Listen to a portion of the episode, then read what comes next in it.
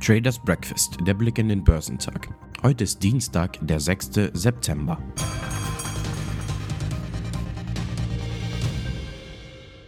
Die Eskalation der Gaskrise seit dem Wochenende hat den DAX zum Wochenstart tief ins Minus gedrückt. Denn Rezessionsszenarien werden durch den russischen Gasboykott ein gutes Stück wahrscheinlicher. Der Brennölpreis liegt bei 95 Dollar und 18 Cent. Die Aktien im asiatisch-pazifischen Raum wurden am Dienstag gemischt gehandelt, nachdem die australische Zentralbank die Zinssätze erneut erhöht hatte. Der japanische Nikkei erholte sich von früheren Verlusten und stieg geringfügig. Der Hang Seng Index in Hongkong gab frühere Gewinne wieder ab und fiel um 0,42 Prozent. Der Shanghai Composite auf dem chinesischen Festland legte um 1,01 Prozent zu und der Shenzhen Component stieg um 0,65 Prozent. Der südkoreanische Kospi war kaum verändert. In Australien tendierte der S&P ASX 200 leicht höher. Die Reserve Bank of Australia erhöhte den Leitzins um einen halben Punkt auf 2,35 Prozent, wie von Reuters befragte Analysten erwartet hatten. Der US-Aktienmarkt hatte gestern geschlossen. Deutschen Banken droht Konkurrenz im Online-Privatkundengeschäft vom größten US-Geldhaus JP Morgan.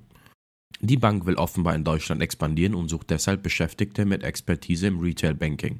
Das legen rund 80 Stellenausschreibungen nahe, mit denen der US-Marktführer derzeit um neue Mitarbeiterinnen und Mitarbeiter in Berlin und Frankfurt wirbt.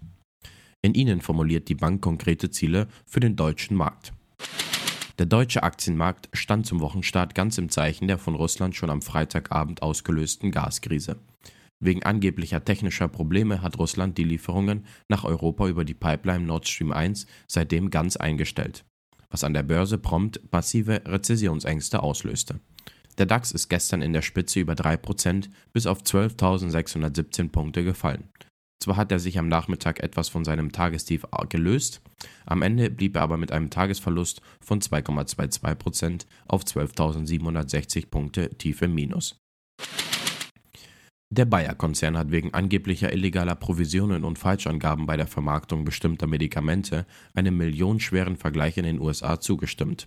Bayer zahle zur Beilegung der Verfahren rund 40 Millionen Dollar, teilte das Justizministerium am Freitag in Washington mit. Ein Schuldgeständnis gab das Unternehmen nicht ab. Der neue VW-Chef Oliver Blume will die Leitung des Autokonzerns und der Tochter Porsche auf Dauer behalten. Für mich war die Doppelfunktion eine Voraussetzung, sagte Blume der Bild am Sonntag. Die beiden Rollen ergänzen sich ideal, operativ eng in die Prozesse und Technologien einer Marke eingebunden zu sein, um strategisch im Konzern die richtigen Entscheidungen zu treffen. Beim geplanten Börsengang der Porsche AG könnte derweil in der laufenden Woche die nächste Hürde genommen werden. Top-Performer am DAX waren E.ON, HelloFresh und RWE. Heute werden die deutschen Industrieaufträge veröffentlicht. In den USA werden der SP Global PMI Indizes und der ISM Service Index bekannt gegeben. Auch heute stehen keine wichtigen Geschäftszahlen an. Die Futures bewegen sich im grünen Bereich. Der DAX ist 0,07% im Plus. Der Dow Jones bewegt sich nahe der Flatline und der SP 500 ist 0,1% im Plus. Der technologielastige Nasdaq ist 0,27% im Plus.